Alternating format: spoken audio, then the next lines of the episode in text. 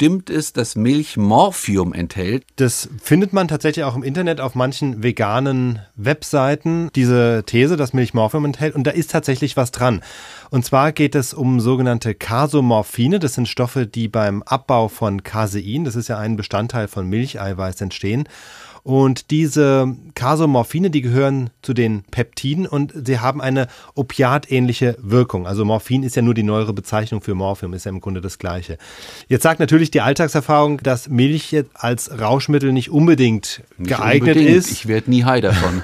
und das deutet natürlich schon darauf hin, dass die Mengen, die da drin sind, sich schon in Grenzen halten. Also in Käse und Schokolade ist ein bisschen mehr von diesem Morphin drin, da ist die Konzentration ein bisschen höher, aber natürlich immer noch weit unterhalb dessen, was jetzt unter das Betäubungsmittel Lebensmittelgesetz zum Beispiel fallen würde. Okay, aber wenn ich jetzt mal sagen würde, ich könnte rein theoretisch 100 Liter oder 1000 Liter Milch trinken, gäbe es dann eine morphinähnliche Wirkung bei mir? Na, wahrscheinlich gäbe es eher eine abführende Wirkung ja. irgendwann.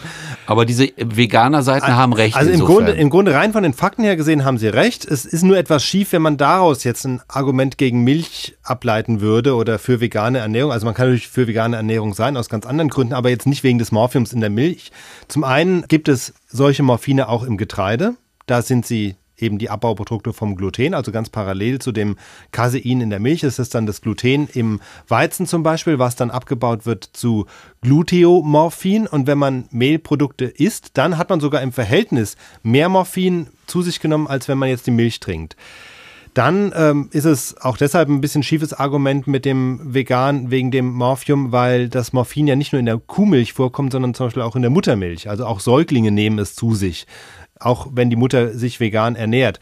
Und Forscher vermuten sogar, dass es unter anderem diese Casomorphine in der Muttermilch sind, die auf die Säuglinge so beruhigend wirken oder auch einfach ein bisschen beglückend. Ja, kennt man ja von Säuglingen, dass die dann ganz fröhlich gucken, wenn sie gestillt worden sind und auch schmerzlindernd. Ja, parallel Morphium in der Medizin wird ja auch zur Bekämpfung unerträglicher mhm. Schmerzen eingesetzt und man geht davon aus, dass diese winzige Dosis in der Milch bzw. Muttermilch auch vielleicht Schmerzen lindern könnte.